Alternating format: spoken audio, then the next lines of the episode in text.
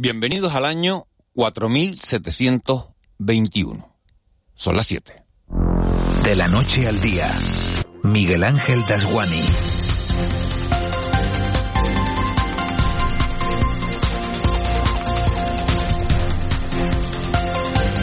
¿Qué tal? Buenos días, nos levantamos cada mañana tratando de vivir el presente, pero es condición del ser humano estar pensando siempre en el futuro. Y este lunes, 1.400 millones de chinos, todavía el país más poblado del mundo, amanecen celebrando su entrada en el año 4721. China se rige por un calendario lunisolar y las celebraciones comienzan el primer día del mes lunar y terminan el día 15 con el Festival de los Faroles. Durante este tiempo se produce la mayor migración humana del planeta y millones de personas viajan a sus lugares de origen para celebrar las fiestas en familia.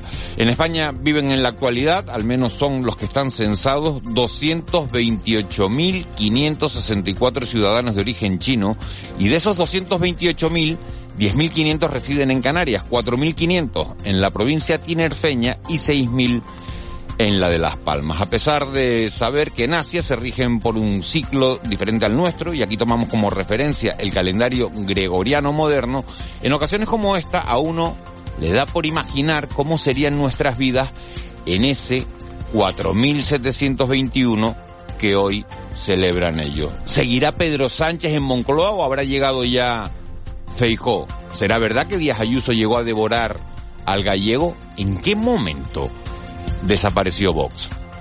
Puestos a curiosear, uno se pregunta también por el papel que jugarán en el nuevo mundo los nacionalismos de Nueva Canarias y de coalición, o si Alberto Rodríguez llegó a tocar el cielo en las elecciones de mayo de 2023, o si por empeñarse en ir solo, acabó dándose un ostión. Los chinos han dejado atrás el año del tigre, el año de los arañazos, dicen los astrólogos expertos, para entrar de lleno en el año del conejo. El conejo representa destreza, ingenio y prosperidad y es símbolo de fortuna. Será el animal que representa este 2023 que también estará marcado por el elemento del agua, cuyos valores son la longevidad y la paz. No se produce un año chino del conejo desde 2011 y no coincide con el elemento del agua desde 1963. Por eso este año es tan importante, por eso pinta que será distinto. Les cuento todo esto porque hablamos de un país que cree a pie juntillas en sus tradiciones y que junto con Estados Unidos es la primera potencia del mundo. Están a 2.698 años de distancia, pero lo que se decida en ese lado del planeta, hoy, mañana y pasado, marcará nuestro futuro. De la noche al día, Miguel Ángel Dasguani. 7 y 3, vamos con los titulares que marcan la crónica de este lunes 23 de enero. Caja 7 te ofrece los titulares del día. La audiencia de Las Palmas escarcela a un preso por la revisión de la ley del solo sí es sí. El tribunal entiende que la condena a 12 años que se le impuso en 2011 por agresión sexual con atenuantes se queda en 7 años que el penado ya ha cumplido. Por su parte, el fiscal entendía que debía reducirse la pena solo en un año. En total, en las islas son 10 los agresores sexuales que se han beneficiado de las rebajas de condena por la entrada en vigor de la nueva norma. La consejera de Igualdad ha lamentado esta primera escarcelación en el archipiélago, pero mantiene su defensa a la ley del solo sí es sí. Noemí Santana en declaraciones a Televisión Canaria. Ha estado muy acertado el Ministerio de Igualdad al decir que la ley es una ley que está bien hecha y quien hace un uso torticero de ella son eh, quienes las interpretan, ¿no? Los jueces. Hay eh, personas dentro de la judicatura que están haciendo política con la toga puesta. Y el Partido Popular presenta sus candidaturas a las alcaldías en Madrid. De cara a las elecciones municipales del próximo 28 de mayo, un acto que ha contado con la participación de los dos cabezas de lista, los ayuntamientos de Las Palmas de Gran Canaria y Santa Cruz de Tenerife, Jimena Delgado y Carlos Tarife, respectivamente. También ha estado presente la alcaldesa del municipio de Los Llanos de Aridane y portavoz del Partido Popular de Canarias, que ha sido la encargada de abrir el encuentro. Noelia García ha agradecido el apoyo recibido a lo largo de la erupción volcánica y ha insistido en que los políticos tienen que estar donde la gente los necesita. En una situación en la que el municipio ha perdido cientos de hectáreas de su modo de vida principal, que es el cultivo del plátano, arrasadas bajo la lava del volcán, junto con polígonos industriales, viviendas turísticas, zonas que siguen cerradas por la presencia de gases. Sin lugar a dudas, lo que más importante hay que tener desde nuestro punto de vista, son dos cuestiones que ustedes lo saben muy bien. Estar cerca de los ciudadanos. Somos el partido de los ciudadanos, de los vecinos, de los que les tocamos y les miramos a los ojos. Es verdad que no podemos eliminar el dolor de la gente, pero sí podemos aliviarlo estando con ellos. Por su parte, Nueva Canarias también ha presentado candidatos este fin de semana. La formación contará con más de 2.000 candidatos en las próximas elecciones municipales y autonómicas de mayo, en las que presentará candidaturas en al menos 65 municipios de las islas, en los siete cabildos y en el Parlamento. Su presidente, Román Rodríguez, ha informado de los acuerdos adoptados en la Ejecutiva Nacional de cara al proceso electoral que llevará como lema con ustedes gobernamos. Con su capacidad de compromiso, ha dicho el líder de la formación, aspiran a tener representación en casi todas las administraciones. Iniciamos un proceso electoral muy importante, clave para una fuerza política canarista como Nueva Canaria, en ámbito de ayuntamiento, cabildo, parlamento y gobierno. Nuestra intención es presentar candidaturas como mínimo a 65 municipios del archipiélago a los siete cabildos, a las siete circunscripciones insulares al Parlamento de Canarias y a la circunscripción archipelágica.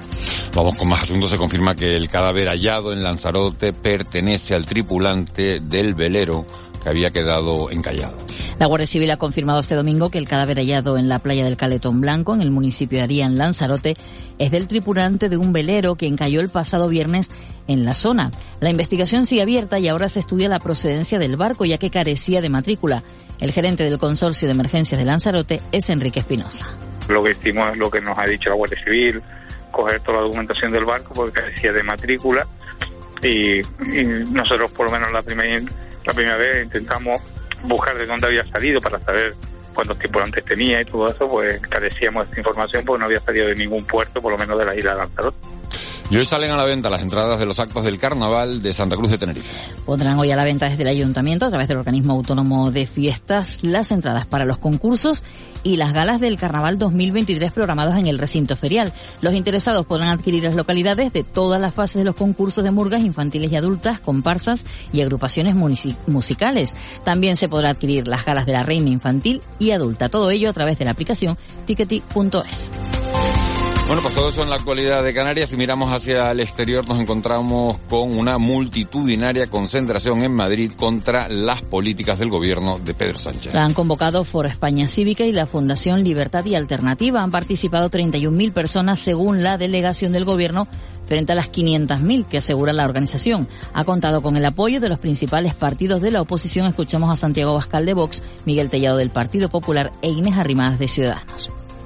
Un gobierno al que hay que echar, que ha enfrentado a los españoles, que como decía, suelta a violadores, suelta a golpistas, un gobierno que impone ideologías totalitarias. Para acompañarlos en ese basta ya y para decirle al presidente del gobierno que no todo vale para seguir al frente del gobierno de la nación.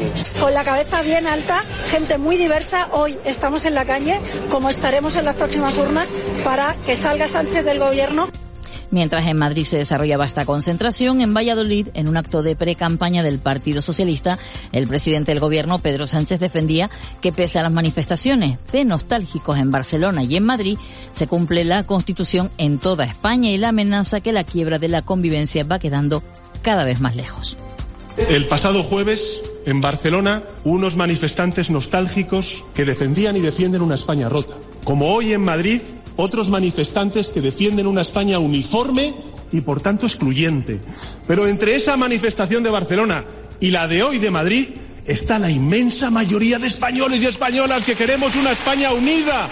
Imagina que puedes aprovechar el sol de Canarias para generar tu propia energía verde, cuidando nuestro entorno y ahorrando en tu factura de la luz. La instalación de placas solares tiene muchas ventajas.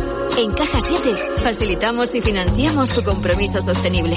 Consulta condiciones en cajasiete.com barra autoconsumo.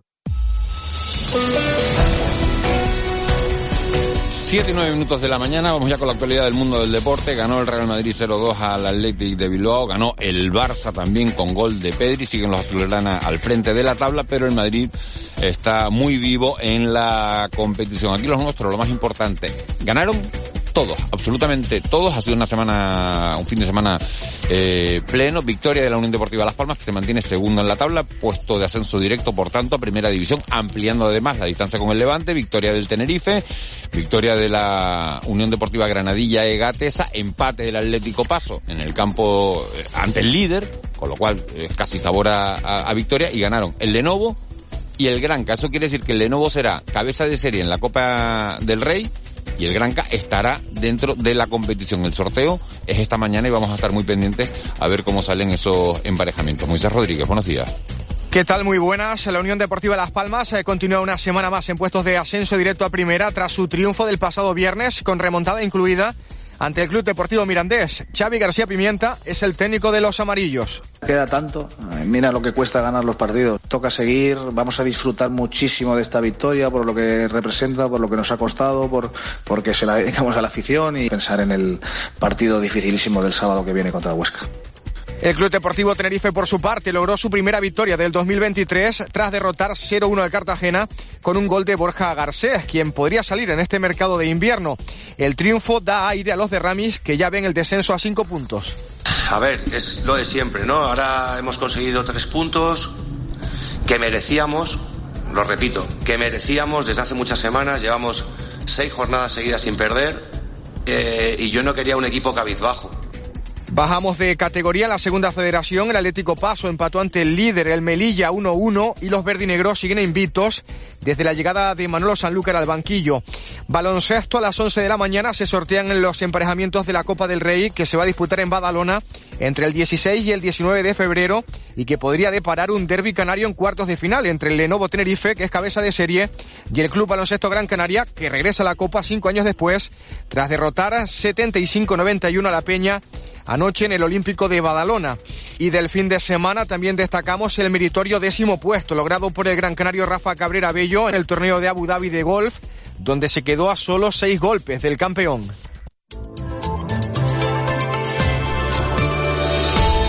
7 y 12, Vicky Palma, jefa de meteorología de Radio Televisión Canaria. Buenos días de nuevo. Buenos días, Miguel Ángel. Vicky, ¿qué tiempo nos encontramos en la calle este lunes? Pues de momento nos encontramos el cielo nuboso en muchos puntos del archipiélago y además temperaturas pues en general suavitas. En zonas de costa sí que tenemos algunos valores que van de los 15 a los 18 grados, pero medianías y zonas altas hace falta abrigo a esta hora de la mañana. Nos espera un día en el que volverá a llover. Hemos tenido algunas precipitaciones de carácter débil durante la madrugada en las islas de mayor relieve. Eh, se puede mantener la posibilidad de lluvias débiles a lo largo de al menos la mañana y las primeras horas de la tarde. Pensamos que ya esta tarde eh, la inestabilidad, las nubes van a llegar con menos carga de humedad y cesarán las precipitaciones a menos por unos días. Las temperaturas a mediodía, pues la más alta estará en torno a unos 24 grados, la tendremos en zonas costeras del sur, principalmente del sur y suroeste de Gran Canaria. Sopla el alisio eh, moderado con intervalos puntualmente fuertes, se va a mantener el viento así a lo largo de toda la jornada y seguimos teniendo mal estado del mar eh, casi generalizado en la mayor parte de las playas del archipiélago con oleaje que supera en unos casos por viento y en otros por mar de fondo los dos metros de altura. Vicky, ¿toda la semana va a ser más o menos en esta línea? No, esperamos que, que, bueno, después de más de, en algunos casos, hay zonas donde ha llovido durante los últimos siete, ocho días, pues que la situación esta semana sea de algo más de tranquilidad, eh, que vayan cesando las precipitaciones a lo largo del día de hoy para reaparecer probablemente o el viernes o el fin de semana, pero al menos nos dará dos, tres días de, de, un poquito de tregua en la que se verá un poco más el sol, aunque bueno, también vamos a ver algunas nubes de tipo alto, vamos a seguir con, con viento alisio y las temperaturas en algunos casos pues podían subir un poquito, pero volverán a bajar a partir del próximo viernes. Vicky, muchas gracias. ¿A qué hora te vemos en la tele? 8 y 5, 8, 8 y 5 más o menos. 8, 8 y 5. Bueno, pues 8, sí, 8, 8 y 5. ¿No es 8 menos 5, 8 menos 10? Pues ya estoy perdida ya hoy con los horarios. Si, no, no, bueno, es que ahora me, queda, ahora me queda yo con la duda que ahora empieza algunos días, ¿no? No, no, empieza a las menos cuarto. No, sí, puede ser a las 8 menos 5. Yo sí, estoy pues, hoy pues, un poco ve, despistada el vete, lunes. Vete a maquillaje antes, no vaya a ser que te vaya a coger el toro, ¿eh? no, voy a ir corriendo ahora. Vale. Vicky, gracias. Adiós, buenos días. 7 y 14, parece que está todo tranquilo en el 112, así que nos vamos al contrapunto. El contrapunto. Ángeles Arencibia y Juan Manuel Betencur.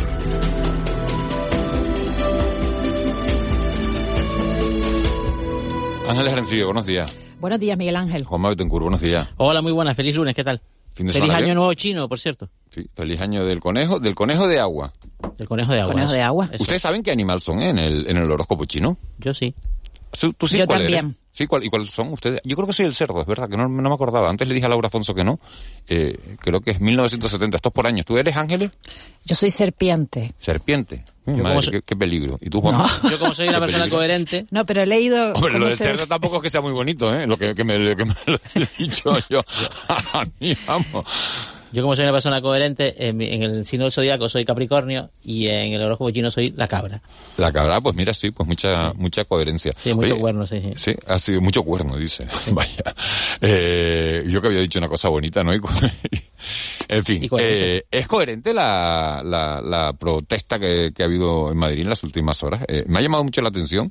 Eh, 31.000 personas, según la delegación del gobierno. de- Medio millón. De la manifestación. Medio millón, según los convocantes, ¿no? Hay diferencia, ¿eh? 31.000 a medio millón. Es verdad que había fotos eh, de los periódicos, ¿no? Estuvo Santiago Bascal, el Feijó se, se echó para atrás y no, y no fue, pero bueno, eh, decenas de miles de personas, en eso sí podemos coincidir, ¿no? Porque Es- es el 31.000 titular- son decenas de miles y, Claro. y medio es millón que- son decenas de Es miles. que si uno mira un poco, por ejemplo, el titular de ABC o del Mundo, des- destacan eso, ¿no? O sea, no, no se atreven a decir centenares, ¿no? O sea, decenas pueden ser 95.000 o pueden ser 35.000. Bueno, la foto, la foto es mm, impactante, o sea, mucha gente. Bueno, Mucha ¿comparada gente. con cuál? Comparada con cuál, bueno. con otras convocatorias similares, ¿no? no podemos Digamos, la- decir que no es una manifestación importante, es una info- información con No. mucha gente. Sí. Ya sean 500.000 o sean 30.000, que seguramente la, la verdad esté en el término medio, ¿no? Es que es una, paradoja, ¿no? Porque ahora mismo la Constitución española tiene tantos enamorados, tan, tantas personas, tantas fuerzas políticas que en un aspecto u otro eh, dicen defenderla por encima de todo, ¿no? Bueno, yo me quedo con la reflexión del compañero Carlos Sánchez en, en- el periódico Confidencial de ayer. La Constitución, la Constitución tiene muchos contenidos, no solo aquellos que tienen que ver con la unidad de España. Para empezar, tiene un título octavo que reconoce la pluralidad de España. Eh, pero si defendemos la Constitución, la defendemos su integridad, por favor. Y esto vale tanto para los que la niegan como para los que dicen ser sus auténticos valladares. Oye, ¿qué les parece? Eh, estamos hablando de, eh, de manifestaciones políticas, de, de asuntos políticos, porque, porque empieza la campaña electoral, porque es verdad que empieza y hoy nos encontramos un titular con que afectados por el volcán de Cumbre Vieja dan el salto a la, a la política Ángeles y se van a, eh, bueno, se van a presentar a las elecciones de mayo tanto en las listas al Cabildo como a las listas de, al Ayuntamiento de los Llanos de Aridane y también al Parlamento. Sí, mo- Movimiento Alternativo Electoral, MAE. Bueno, a me parece muy bien, ¿no? Estamos en democracia y eh, si ellos consideran que no los representan debidamente los partidos políticos que hay ahora mismo en la oferta política, pues eh, se presentan ellos mismos, ¿no? Otra cosa es eh, qué posibilidades tienen de salir elegidos y de llevar a cabo realmente eh, el objetivo, ¿no? Para el que se presentan, que no sé si es realmente llegar al poder o, o- tener un medio de, de, de decir lo que quieren y de las reivindicaciones que, que proponen, ¿no? Bueno, es, es legítimo, por supuesto, primero por lo que dice Ángeles y porque estamos en democracia, cada uno se puede organizar como quiera, ¿no? Luego, conceptualmente, ¿no? Bueno, es un- una candidatura que se organiza para defender a los afectados por el volcán. Solo a los afectados. El resto de palmeros no, no sé, no, mm, donde, donde quedan, ¿vale? Es legítimo, yo creo que es resultado de, de una frustración y desde el punto de vista táctico o de la contabilidad electoral, más que cuánto suman es eh, a quién le restan. Porque está claro que lo- lo- los tres partidos que tienen representación en La Palma y que la seguirán teniendo, que son Coalición Canaria, que ganó las elecciones del Cabildo en 2019, eh, el Partido Socialista, que quedó segundo, y el Partido Popular, que quedó tercero, aunque tiene la, la presidencia a través de Mariano Hernández Zapata, eh, eh, lógicamente, bueno, mm, tienen, tienen votantes entre esos afectados, ¿no? Entonces, eh, ¿a quién va, va a, a beneficiar y a quién va a perjudicar en esa contabilidad electoral? A mí, esto de las candidaturas así, defendiendo intereses sectoriales en general, bueno... eh, Pero a lo mejor, a lo mejor el Cabildo y el Parlamento eh, les cuesta más, ¿no? Pero eh, en un ayuntamiento como los Llanos de Aridane, que fíjense cómo va a estar la cosa, está Noelia García como candidata al Partido Popular, Alicia Bano Estende, que es la actual consejera de Agricultura, que se presenta por las listas del PSOE, de Coalición Canaria no sé quién se presenta en, los en los Llanos de Aridane, no, no, no caigo ahora mismo, pero eh, entra también eh, en esta en esta contienda esa plataforma de afectados, claro, es la comarca afectada, ¿no? en cuenta que, que los Llanos de Aridane tiene casi el 30% de la población de la isla, ¿eh? Sí, sí. O sea, que, que, que es relevante, es el municipio más poblado, más que Santa Cruz, ¿no? Por lo cual... Y, y que hay fondos y planes y, y muchas cosas que decidir, ¿no? La reconstrucción de La Palma es, es- es- es una, no es una, no es una legisla- no va a ser un mandato como otro cualquiera, ¿no? Es muy relevante. Claro, el sábado me contaron un poco el- algunos detalles sobre estos decretos que prepara el gobierno para, mm, bueno, para la, la reconstrucción, ¿no? Claro, que plantea la calificación de nuevos suelos y la permuta de los suelos ocupados por el volcán a cambio de esas nuevas construcciones, ¿no? Eh, y lo que está por definir eso es la ubicación, ¿no? Que, es controvertida porque ahí pues, pues, pues hay vecinos que opinan de una manera y otros que, que opinan de otra, ¿no? Pero el planteamiento que hay es el de una especie de expropiación eh, vía permuta para que los afectados pues vean reconstruidas, reconstruidas sus casas en, en otros en otro en, en- bueno en, en otras zonas ¿no? esto va a contentar a las expectativas de los afectados pues no lo sabemos El candidato de Coalición Canaria se llama Javier Llamas, Miguel Ángel. Lo tengo aquí. hay que tener en cuenta que Coalición Canaria ostentó la alcaldía de Los Llanos ¿no? Eh, en el pasado no con, con, con dos representantes no Juan Ramón Hernández y Juan Ramón Rodríguez pero luego llegó el terremoto Noelia García y, y acabado pues pues bueno gobernando con mayoría absoluta que es la que tiene y que defiende Hablando de- comicios, ¿no? Hablando de, de candidaturas, dos noticias más antes de, de empezar con, con- con nuestras llamadas. Eh, parece que puede haber un acuerdo en, en el Hierro, que es un- una noticia de, que llama la atención, ¿no? Entre la agrupación Herreña Independiente, de, que preside ahora Javier Armas, y la Asamblea Herreña de, de David Cabrera, ¿no? De- que, que se decía que podía ir con Casimiro Curbelo, aunque no se ha dicho, pero hombre, eh, eh, la alianza entre, entre estas dos, eh, entre estas dos formaciones, eh, en la Isla de Hierro sí podría tener un, un peso importante, ¿no? A la hora de, de llevarse los tres diputados que hay en disputa en la Isla de Hierro. Sí, esa es una noticia que saca el diario del Hierro. Eh, Sí, nuestro compañero Sergio Gutiérrez, ¿no? Exactamente, nuestro compañero en el mentidero. Y, y bueno, lo que hace es eh, unir al insularismo que se había fracturado, según esta, esta, esta, esta noticia, pues mejor, ¿no? Más posibilidades de, mejor para ellos, quiero decir, más posibilidades de sacar representación. Es muy importante porque porque Asamblea Reña y Agrupación Reña Independiente, que son un poco bueno, ramas del mismo árbol, eh, yendo por separado, solo se, solo se hacen daño mutuamente. ¿no?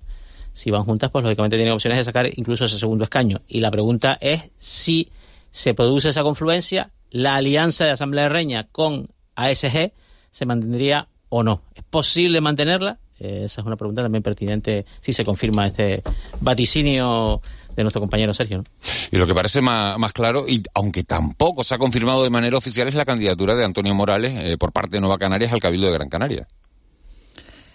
Bueno, eh, Nueva Canarias anunciaba este fin de semana la candidatura, su presencia en 68 de los 88 municipios de, de Canarias con candidaturas a las alcaldías y también se dejaba, se esbozaba, ¿no? La, la posible, bueno, que, que Antonio Morales pueda repetir como, como candidato al Cabildo de Gran Canaria, aunque yo creo que eso eh, no lo pone mucha gente en duda, ¿no? Porque él no lo había que da por hecho, pero hace un par de días yo leí un titular que sí, que se lo confirmaba. No, no recuerdo en qué medio, o sea, yo, yo creo que eso se da por hecho, ¿no?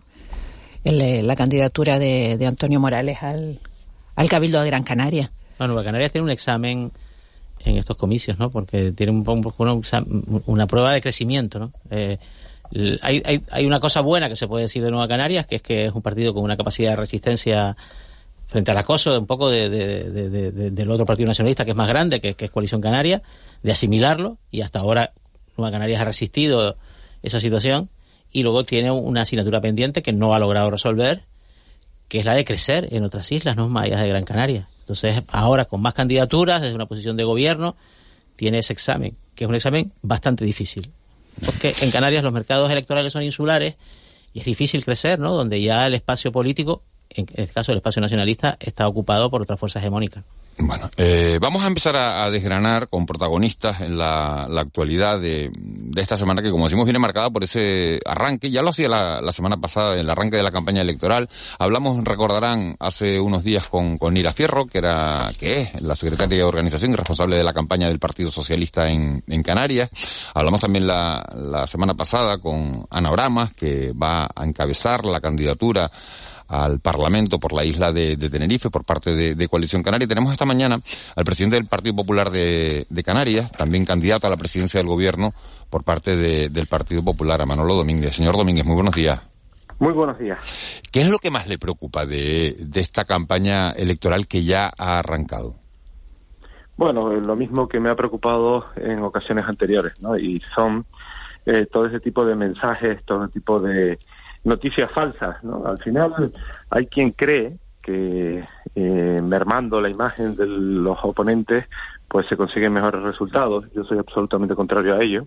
Si ustedes han analizado lo que he hecho durante este tiempo que soy presidente del partido, he hablado de la política, he hablado de la gestión, he hablado de lo que estoy de acuerdo y de lo que no, pero he evitado entrar en los aspectos personales. A veces parece que la judicialización, eh, la vejación, el insulto, está por encima de, de lo real y a mí eso me parece incorrecto, injusto y innecesario. Hoy hay una, una propuesta, hoy va a proponer eh, el presidente nacional de su partido, Alberto Núñez Fijó, el candidato a la presidencia del gobierno de España, señor Domínguez, que gobierne eh, en todos los sitios donde se produzcan elecciones, en todas las instituciones, la lista más votada. Eh, entiendo que ustedes están a favor de esa propuesta, claro, lógicamente, de, del presidente de su partido, pero ¿eso es viable en Canarias, le pregunto? Bueno, esta misma pregunta se la formulé a, a Rajoy cuando estábamos en, terminando la legislatura de la mayoría absoluta. Eh, presidente, ¿por qué nunca planteaste este asunto? Yo, yo creía en aquel entonces, y hablando concretamente de los ayuntamientos, que era necesario. Creo que también da un poco más de solvencia a la democracia, al, al, voto del electorado, y, y a partir de ahí en ámbitos superiores ya vemos como en los cabildos el que gana es quien en principio es presidente, luego caben las mociones de censura, lógicamente, y en el ámbito regional habría que buscar la fórmula de cómo encajar que esa mayoría sea suficiente para luego poder llevar a cabo la legislatura, ¿no? Pero, pero creo que hay que respetar la opinión de los ciudadanos en ese sentido y si la ley lo permitiese, pues así sería eh, bienvenido, al menos desde mi punto de vista, y concretamente en los ayuntamientos vemos a veces como con un solo concejal en un ayuntamiento de 21 pues eh, alcalde no o, lo que está sucediendo en Fuerteventura hoy no creo que eso aleja aún más a la política de los ciudadanos eh, ¿Le parece bien que, que Núñez Fijón no, haya ido ayer a la manifestación que había en Madrid? Lo digo porque eh, tanto criticar las políticas de Pedro Sánchez se convoca ayer una manifestación que habrán ido 31.000 o habrá ido medio millón. En función de los datos de, de la delegación del gobierno y de los convocantes son distintos. Eh, ¿Hace bien eh, Núñez Fijón no estando en esa manifestación? Yo creo que, que sí, principalmente porque eh, es imposible que una persona como él o como yo, que representamos al partido en distintos ámbitos, nos podamos clonar. ¿no? Ayer tenía un acto también importante el presidente y, de esta manera, cuando se habla de, política nacional, tienes que reunir, convocar a, personas de, todas las comunidades autónomas, de, de distintas lugares de, este país, pues es sumamente complicado. Y yo me imagino, yo me imagino que la planificación de la agenda, porque la mía es así, no se hace de un día para otro y es sumamente complicado. El Partido Popular estaba, que es lo, importante, allí vi algunos eh, vicesecretarios. El Partido Popular en este momento es una estructura eh, representada por esos vicesecretarios, por la secretaria, por el presidente, y yo creo que es donde tenemos que centrarnos, ¿no? Porque al final es imposible. Recuerdo cuando era alcalde, todos querían que estuviesen todas las fiestas del pueblo de eh, Canarias con más fiestas, que es los ralejos, en cada momento, cada fin de semana y cada día, si no, no valía aunque fuese todos los concejales, pero eso es inviable. ¿no? Señor Domínguez, mm, guiados por esta doctrina, la verdad es que el mapa político cambiaría bastante. La digo, la de la lista más votada, por ejemplo. Entonces, Mariano Hernández Zapata no debería ser el presidente del Cabildo, debería ser Nivel Lady Barreto. Bueno, claro, eh, es, que, decimos unas cosas, pero vamos a llevarlo al terreno práctico. Y a lo que ha pasado en el pasado, no en el pasado de hace 20 años, en el pasado reciente. No, pero si yo lo dije anteriormente, hay concejales o partidos con un solo concejal, también de mi formación política, que han sido son alcaldes. Hay eh, concejales o candidatos a las alcaldías que obteniendo 36 votos menos, llámese el caso de Luis en Guimar, se queda fuera. Hay eh, momentos en los que es injusto, pero esa es la ley y yo lo he dicho no de ahora, sino de hace eh, otros momentos. Lógicamente, eh, quedándonos con el titular a grosso modo, parece casi, iba a decir imposible, pero no, es muy difícil saber cómo encajar esta situación, porque no sé si a lo largo de la legislatura cabrían mociones de censura o a lo largo del mandato. En definitiva, creo que hay que eh, leer la letra pequeña para ver cómo es el contenido y entonces poder posicionarse con mayor acento, pero insisto en que esta misma conversación la mantenía yo con Mariano Rajoy hace ya algunos años, con lo cual no he cambiado de opinión. Eh, señor Domínguez, buenos días. ¿Y también afectaría a los gobiernos autónomos? Claro, esto es lo que eh, habría que ver, ¿no? Vamos a ver en el día de hoy cuál es la, la propuesta, en qué consiste. Yo estaba más al, al, al, detalle de lo que suponían los ayuntamientos y, en esa línea sí que lo veía perfectamente. Ya los cabildos, digamos, casi los teníamos salvados, más allá de esas mociones de censura, insisto, y a partir de ahí veríamos qué es lo que eh, se plantea con los eh, gobiernos autonómicos y demás, cómo conformar una mayoría. Yo creo que la propuesta es correcta en tanto en cuanto busca que los ciudadanos se sientan identificados con el derecho al voto que ejercen el día que les corresponde, ¿no? Y esa es la línea en la que, desde mi punto de vista, tenemos que actuar. A veces yo siento que predico en el desierto porque nos estamos alejando cada vez más de la ciudadanía. Intento que entremos en debates políticos, lo dije al principio en la primera pregunta que me formulaban, y todo aquello que venga para eh, solventar esta distancia que nos separa de la población, yo creo que tiene que ser bien acogida.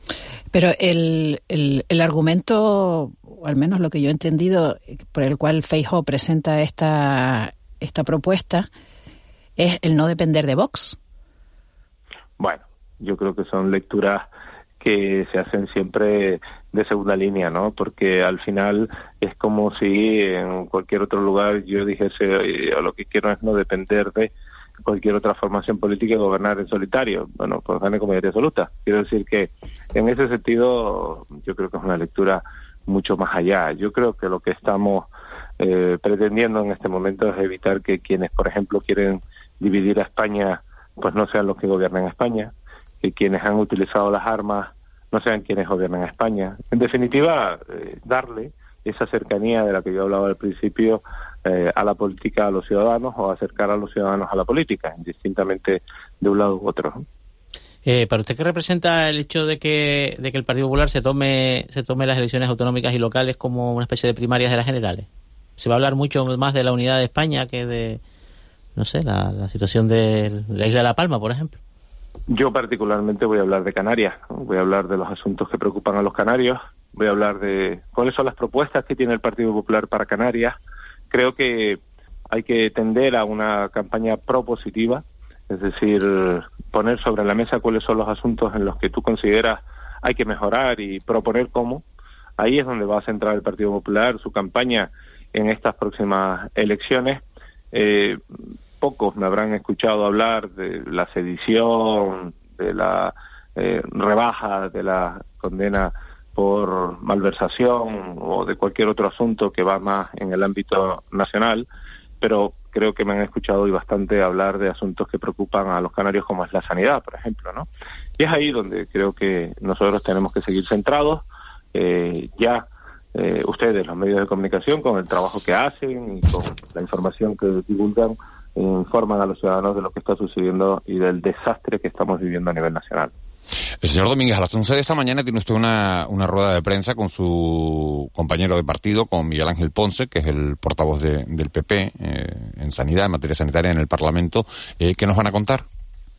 Bueno, como, como es lógico y estando Miguel Ángel Ponce, vamos a hablar de sanidad, Vamos a hablar de cifras oficiales que nos han hecho llegar desde el Gobierno en una pregunta escrita que ha formulado el portavoz, Miguel Ángel Ponce. Permítame que no entre en detalle porque, por respeto a, sus colegas, ¿no? A sus eh, a otros medios de comunicación y, evitar que la noticia salga antes de anunciarla, lo único que les voy a pedir un favor y es que eh, la divulguen, porque va a ser una noticia desde mi punto de vista sumamente impactante, sumamente preocupante y desde mi punto de vista va a dejar sobre la mesa casi el resumen de lo que está sucediendo con la sanidad canaria y con el desastre que está sucediendo con la sanidad canaria en estos momentos, ¿no? Pero, pero permítame que no entre en detalles simple y llanamente por respeto al resto, ¿no?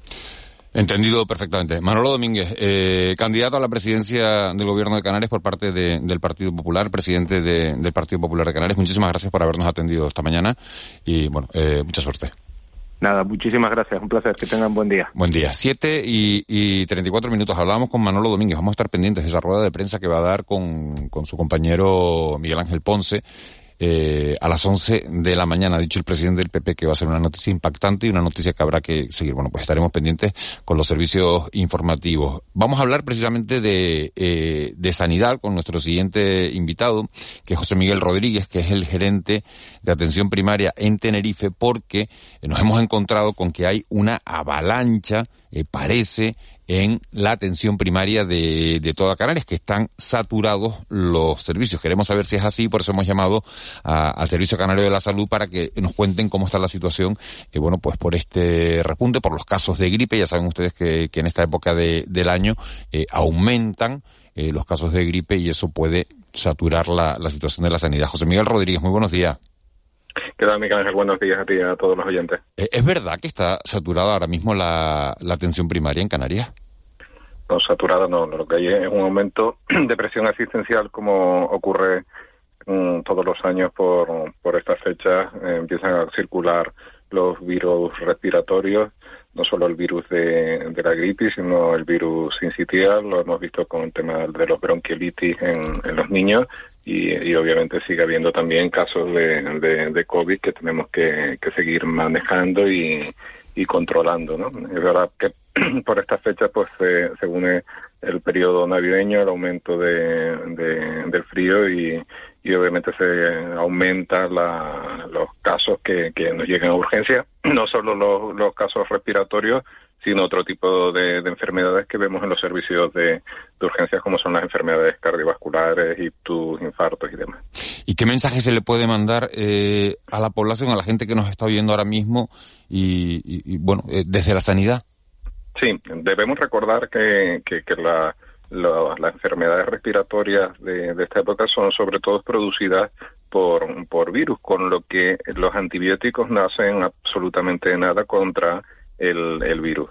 Tenemos que tener en cuenta si somos una persona que no tenemos ninguna enfermedad crónica, que no somos asmáticos, que no somos, eh, no tenemos una bronquitis crónica, en la mayoría de los casos se puede hacer un automanejo de, la enfermedad en las primeras etapas, ¿no? Tomar tratamiento psicomático, como puede ser el, el paracetamol, líquidos de, descanso, y obviamente para esto estamos los servicios de, de, urgencia y nuestros profesionales para si en un momento dado pues el, el, cuadro eh, empeore y empezamos a tener eh, dificultad respiratoria, pues para eso estamos, ¿no? Y, lo mismo ocurre en, en, los niños, que especialmente los casos han aumentado entre la franja de edad por debajo de, los cuatro años, pues obviamente si, si un niño ha tenido cualquier problema previo respiratorio, pues obviamente tiene que acudir a nuestros profesionales para que lo, lo exploren correctamente.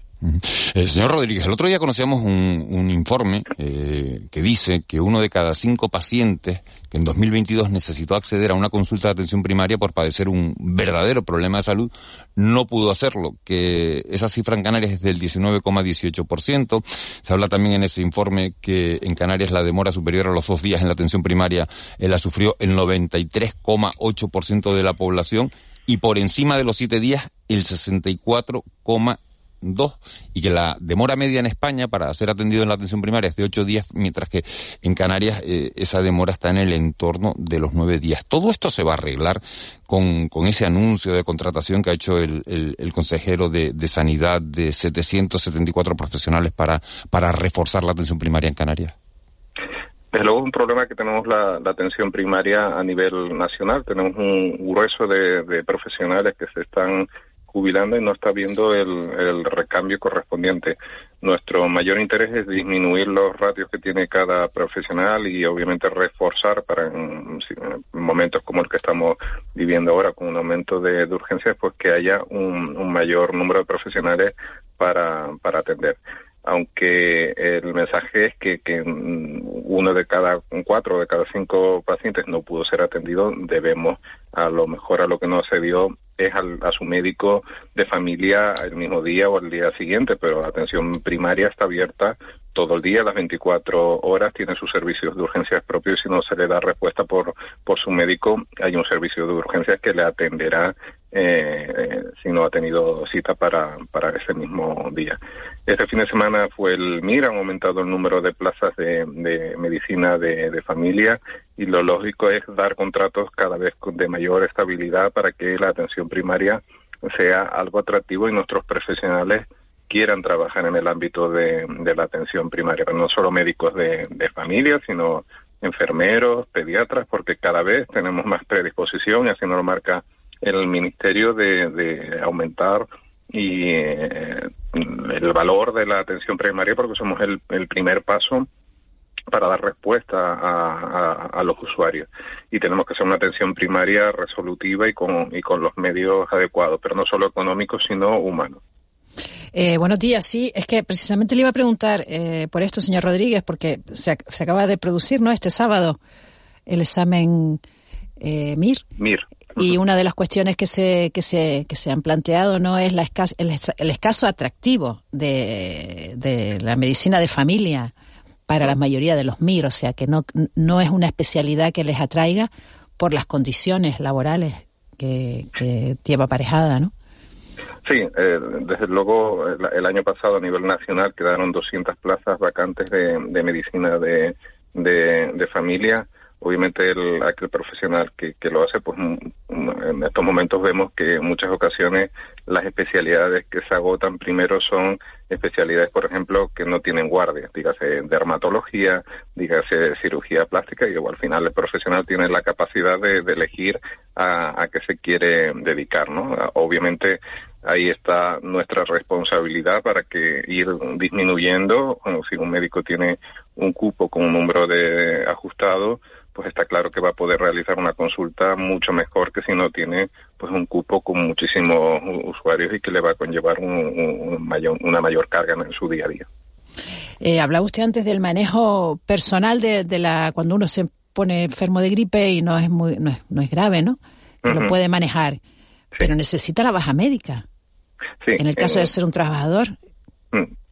Sí, en el caso de los trabajadores, por eso tenemos desde nuestros centros de salud, obviamente, eh, tanto a través de la, de la aplicación como a través de, del 012, pues en ese caso obviamente podría pedir cita con, con su médico porque necesita tramitar la, la, la correspondiente incapacidad temporal. Para eso hemos reforzado también nuestros centros para que en los casos de que necesite la, la baja inmediata, pues no, obviamente no se la tengan que dar cuatro o cinco días eh, posteriormente, sino que directamente pues haya un profesional que se la, se la pueda emitir. Eso, Rodríguez, buenos días. Mm, mi médico de cabecera está en el Centro de Salud de Finca España, municipio de La Laguna. Por tanto, bajo su jurisdicción, por decirlo de alguna manera. Si llamo ahora, ¿cuánto me darían ahora? Es una cosa estimativa, no, no, no digo, no, estoy bien de salud, gracias a Dios, pero ¿cuándo me, ¿cuándo me darían hora? ¿Qué sería lo normal, la pauta normal?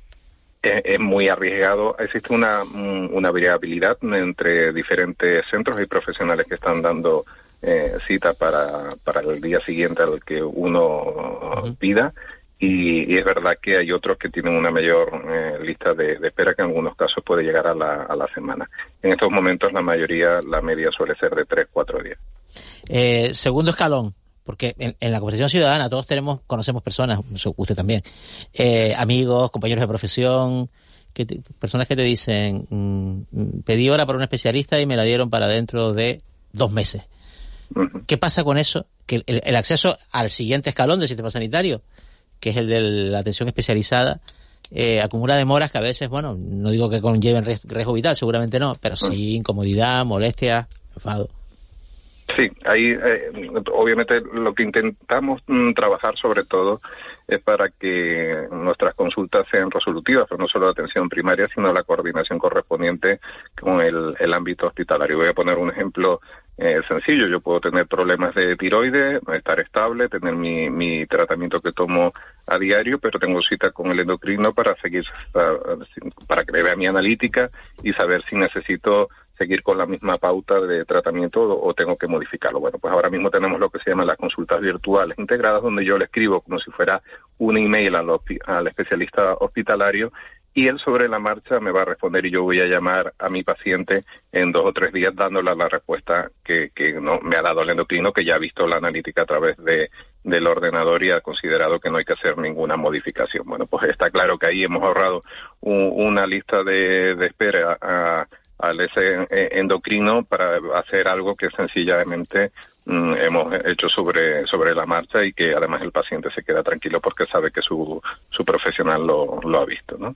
entonces hay cuestiones lo mismo que, que a nivel de, de, cuestiones de cirugía menor que muchas veces si uno tiene que quitarse cualquier lesión de, de la piel eh, pues tiene que estar esperando por el dermatólogo, el cirujano. Cada vez estamos haciendo más cuestiones de, de cirugía menor en, atención primaria y lo que tenemos que hacer, como comentaba al principio, es un resolutivo y no podemos estar enviando a nivel hospitalario cuestiones que se puedan resolver perfectamente o si yo me tengo tengo una caída pues no me tienen que remitir a, un, a nivel hospitalario para hacerme una radiografía si tenemos un aparato de rayos en nuestro centro.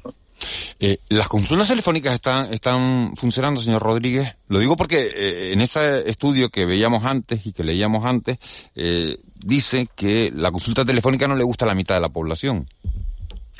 La, para nuestros profesionales cuando está bien utilizada es, algo muy muy útil. Es verdad que lo que nos mm, eh, tenemos una tal accesibilidad en la consulta telefónica y muchas veces se utiliza para, para cuestiones eh, banales o, por ejemplo la persona pide cita, se resolvió su problema y nos anula la, la, la consulta. Eh, pensemos el, el, ejemplo que le acabo de poner con, con el endocrino, pues eh, en este caso yo voy a llamar a, una persona que puede ser mayor, que tiene dificultad para salir de su casa y le estoy dando una llamada, da una cercanía, es algo que, sobre todo en el caso de las personas mayores, mmm, el hecho de hablar por, por teléfono Mm, parece que hay una preocupación por su profesional, por su, su estado de, salud. Por lo general, desde luego, si se utiliza bien, es algo útil y, resolutivo. ¿no? José Miguel Rodríguez, gerente de atención primaria de, Tenerife. Muchísimas gracias por, por, habernos atendido esta mañana y por habernos hecho, bueno, pues nunca, mejor dicho, una, radiografía eh, de cómo está la atención primaria ahora mismo en, en, en toda Canarias, cuáles son, cuál es la situación actual y bueno, con, lo que se puede complicar con estos con estos picos de, de, gripe que estamos recibiendo. Muchísimas gracias, buen día. A ustedes, como siempre, buen día. Un abrazo. 7 y 46 minutos, unos mínimos consejos publicitarios y vamos a hablar de guaguas. No en este caso de la gratuidad del transporte, por el que preguntaremos también, sino por esas amenazas de huelga que hay en Canarias. De la noche al día, Canarias Radio. En Canarias nos movemos gratis. A partir del 1 de enero podrás viajar gratis en todas las guaguas y el tranvía con el bono residente canario y sus modalidades. Si aún no lo tienes, solicítalo ya. Si tienes otros bonos de transporte, podrás usarlos para viajar gratis, pero solo hasta el 28 de febrero. Súbete con nosotros a muévetegratis en canarias.com. Tic-tac. 2030 está a la vuelta de la esquina. Queremos un mundo más justo, con menos desigualdades, un mundo multicolor en el que reine el verde, más trabajo digno. Necesitamos ideas que puedan volar. Somos Tic-Tackers, la nueva generación. Entra en canarias2030.org y participa. Gobierno de Canarias. De la noche al día, Canarias Radio. 7 y 47 minutos de, de la mañana. En este análisis de la crónica de, del día de este lunes, vamos a hablar ahora de una huelga anunciada en Titsa, en la compañía de, guaguas para el mes de febrero. Cuatro sindicatos han convocado una, una huelga indefinida en las guaguas de Titsa. Esa huelga, esa primera jornada de huelga va a coincidir con los carnavales en las calles de Santa Cruz de Tenerife. Y tenemos comunicación con Álvaro José Concepción, que es el delegado de UGT en Titsa. Señor Concepción, muy buenos días. Hola, buenos días. Eh, van ustedes a la huelga y, y, me ha llamado la atención, dicen que por dos cuestiones, por la actitud deshonesta, deshonesta e intransigente de, de la compañía. ¿Por qué? Bueno, nosotros después de reunirnos, eh, el ayuntamiento solicitó unos uno ampliaciones de horarios, que la verdad que los vemos bien y estamos de acuerdo en que se, se, realicen porque a la población le, le, viene bien para su movilidad y demás. De 6 de la tarde a 2 de la mañana, no estamos hablando, ¿no? Sí, este, este, es el horario que entra día nuevo, que no está dentro de, de los horarios que se realizan hasta ahora. Entonces, eh, después de reuniones con la empresa y demás, eh, eh, llegamos a unos acuerdos para regular ese horario, ¿vale? Ese horario como no existía, lo, regulamos, la forma de descanso de los conductores y la forma de impartirlo y demás. llegamos a un acuerdo con la empresa y cuatro días, el día 11 de, enero, cuatro días antes de que se, se vaya a implantar esos servicios, la empresa rompe ese acuerdo y se, hace, se empieza y lo hace rotatorio por todo por todo el mundo y todos los conductores. Entonces ya intentamos de, volver a ver el porqué, los motivos y demás, y se cierran bandas y que, no, que no cumple ese acuerdo, que lo rompe y, ahí queda la cosa. Pero que lo rompe así de buenas a primeras unilateralmente, ¿por qué? No sabemos. Unilateralmente la empresa decide que, que lo rompe y que, y que, no sé, que lo hace rotatorio por todos los trabajadores sin cumplir ese acuerdo. Y entonces ahora la huelga está convocada para el día 17 eh, de manera indefinida, solo para el día 17. No, no, está convocada para el día 17, a partir del 17 de forma indefinida. Eh, nosotros consideramos que si ya logramos eh, llegar a un acuerdo, con el tiempo que hay hasta la fecha, que no haya problemas en, volver a retomar ese acuerdo, incluso modificarlo. Nosotros incluso nos reunimos en el ayuntamiento con la empresa y demás y, y, cedimos a, a, cambiar horarios y demás, intentar de buscar acercamientos, para, aunque fuese que modificando ese acuerdo que ya había, pero la empresa de momento se cierra en banda. Estamos esperando a ver si nos llaman para reunirnos con la empresa e intentar de, cerrar acuerdos y no tener que llegar a, ese, a esa movilización. Y dentro, para saber de lo que estamos hablando, dentro del acuerdo que habían alcanzado con, con la empresa, ¿dónde está la principal diferencia? En que eh, ustedes consideran que eh, a partir de que entre las 6 de la tarde y las 2 de la mañana, desde las 10 hasta las 2 es jornada nocturna y no diurna, y que la empresa considera que todo es diurno, o dónde está la principal diferencia? La principal diferencia es que eh, nosotros consideramos que el, el personal que le toca es, eh, recibir eso, o hacer esos servicios, eh, los días que le toca de descanso, pierde horario de, descanso. Aparte de que los horarios empiezan a, eh, a las 6 de la tarde, pero sus primeros viajes son a las 9 de la noche. Entonces, nosotros consideramos que esos horarios hay que regularlos y, y, los consideramos como nocturnos. Que nosotros, si ya, ya estuvimos en reuniones, que se puede modificar, no llamarlos nocturnos, llamarlos de otra forma, pero regularlo, regularlo de la forma de que los conductores, cuando les toque su descanso, por ejemplo, que tengan su descanso completo. Las semanas que cambian de turno, por ejemplo, una semana que les toca de tarde, la semana siguiente está toda la semana de reserva, sin saber qué servicio tiene que hacer, porque como ese servicio solo es de tarde, por la mañana no tendría servicio.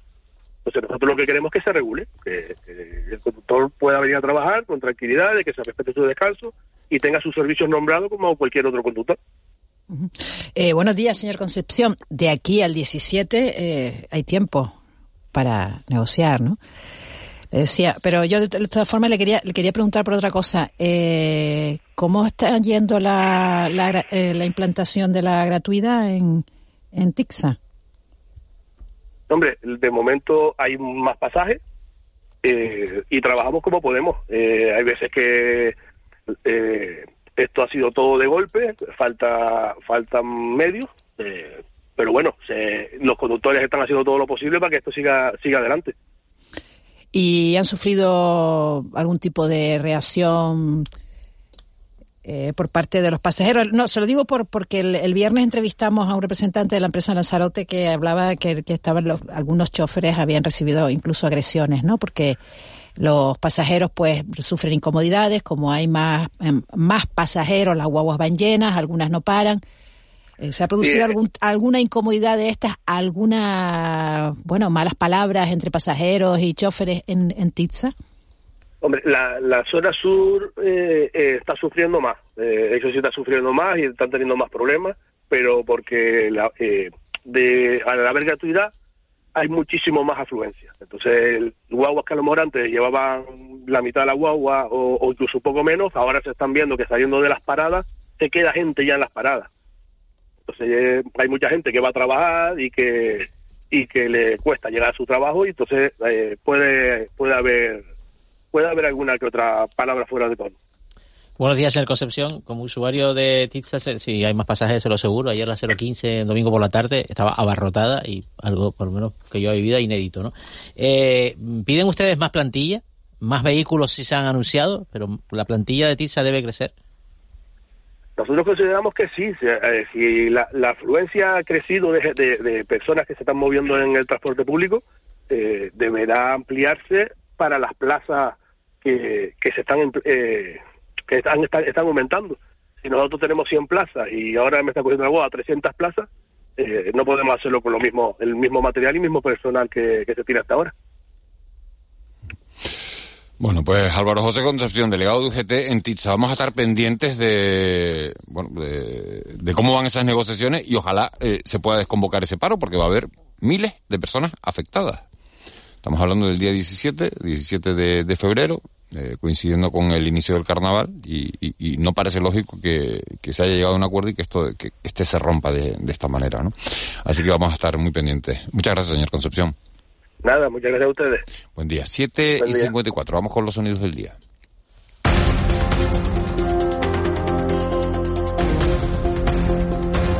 Ángeles Arencibida, ¿qué nos trae? Bueno, yo eh, traigo uno de las, eh, lo comentabas tú al principio del, del, programa, ¿no? Una de las noticias del fin de semana ha sido la muerte repentina de Arturo García Quintana, componente de, de la murga Los Nietos de Sari Manches y fisioterapeuta de la Unión Deportiva durante 16 años. Y la gran eh, reacción que ha habido eh, por su muerte a los 44 años, en la forma en que ha muerto, ¿no? En pleno, en plena actuación de su agrupación y eh, por su personalidad, ¿no? Esto es eh, lo que un vídeo que publicó ayer Lolillo Orihuela Arencibia, que estuve hablando con él, por eso sé su, su nombre completo, que es un compañero de toda la vida de, de, las murgas. Y es una felicitación que le mandó Arturo García a Lolillo en un cumpleaños. Y eh, es muy cálido, ahí demuestra, dice Lolillo, que, que, define muy bien el tipo de hombre que era, ¿no? Amigo Lolillo, muchas felicidades por tu cumpleaños. Eres un pedazo de crack de la percusión. Y por eso te dedico esta canción.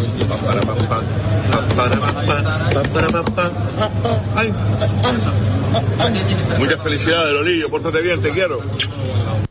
Amigo Lolillo. Bueno, define un, nos retrata un hombre cálido, un hombre divertido, ¿no? Y, yo creo que refleja un poquito el por qué todos sus amigos y la gente que lo conoció está tan, tan apenada, ¿no? Sí, además encima la situación fue dramática el sábado pasado, ¿no? Eh, en medio de una actuación, cuando de repente hay voces que dicen paren, paren, paren, y, hay, personas que están en el público que piensan que es un sketch, ¿no? Porque en el fondo es la presentación de, del repertorio de una murga de carnaval, ¿no? Eh, hasta que se dan cuenta de que realmente es que hay un compañero que se ha desplomado, la atención médica que se produce allí en, eh, sobre la marcha en el cine Víctor de Santa Cruz, una situación triste. Fíjate que era, era la presentación, de, era la presentación de, de las murgas de, una murga de, Santa, Cruz, de Santa Cruz de Tenerife y por primera vez, sí, sí, sí, no, no. Sí, sí, es una murga de Las Palmas. Claro, ¿lo puedo contar? Dilo. Gracias. Eh, están todas las murgas de Tenerife que se presentan y por primera vez invitan a, esa presentación a una murga de Gran Canaria. Los nietos de Sarimanche presentan. Y, ahí, y en el segundo tema, en el segundo tema, es cuando se empieza a encontrar mal y los compañeros dicen paren, paren, paren y piden un médico en la, en la sala, pero estaba eh, prácticamente terminando eh, eh, el acto, ¿no? Había transcurrido con un buen rollo, con un buen eso, y de repente se produce esa, esa situación y le sobrevienen varios infartos a, al fallecido. Y entonces pues, ahí es cuando, cuando, pues cuando se produce el drama y al principio parece que, que, no ha pasado nada hasta que, hasta que al final se, se dan cuenta, ¿no? Porque de, hecho algunos de los, de los profesionales sanitarios que estaban entre el público llegan a estabilizarlo, pero luego efectivamente, eh, pues, pues por desgracia Arturo sufrió tres, tres infartos con el desenlace fatal que, hemos conocido y, creo que su, su voz refleja un poco su, su calidad humana, su calidez y la persona y la reacción que, ha habido, ¿no? La reacción no, porque no solamente es el hecho que, ustedes han descrito, sino la reacción que ha habido sea una persona pues muy querida, muy querida, eso está claro. José tú tienes otro sonido. Sí, es Xavi Hernández ayer hablando sobre el caso de Dani Alves por segunda vez, por segunda día consecutivo, intentando arreglar su metedura de pata del día anterior. Bé, bona nit. Abans de la, de la pregunta, m'agradaria aclarar una mica el que, va, el que vaig dir ahir, no? Crec que del tema del, del Dani Alves crec que es va malinterpretar una mica el que, el que volia dir. Potser no vaig estar eh, prou contundent amb, les meves, amb les meves paraules. Crec que, que és important que m'expliqui. Eh, és un tema bastant escabrós i bastant important, no? I, evidentment, eh, vaig obviar, obviar una mica el tema de la, de la víctima, no? De les víctimes. Crec que hem de condemnar tots aquests actes eh, ho hagi fet el Dani o ho hagi fet qualsevol altra persona. No, no vaig estar del tot afortunat sí. ahir i demano disculpes a la víctima i a les víctimes d'aquests actes de, de violència de gènere i, de, i aquest tipus de, de violacions, no? Es Dit que això, Xavi- doncs... Eh, Es que, es que Xavi el Dani, sí, es que Xavi el día anterior en la rueda de prensa dijo que estaba impactado, en shock y que le sabía muy mal por Dani Alves. Y de la víctima no dijo nada. Y entonces alguien le dio a dar un toque de que, bueno, el hecho de ser una estrella de fútbol y demás, pues no es una patente de corso. Y entonces ahí el Xavi re- rectificó, matizó sus propias palabras. Juanma, el toque fue general en las redes sociales. Sí, o sea, claro. entró todo el mundo al trapo. Porque, vamos, le sabía mal por Dani Alves. que Está en prisión provisional porque hay indicios. La agresión es terrible y para que la jueza haya decidido mandarlo a, a prisión, eh, tiene que tener muchos muchos datos. Ahora ha pedido declarar de nuevo Dani Alves al ver las contradicciones de, varias versiones, testimonio. Varias versiones. En fin, así llegamos a las 8 de la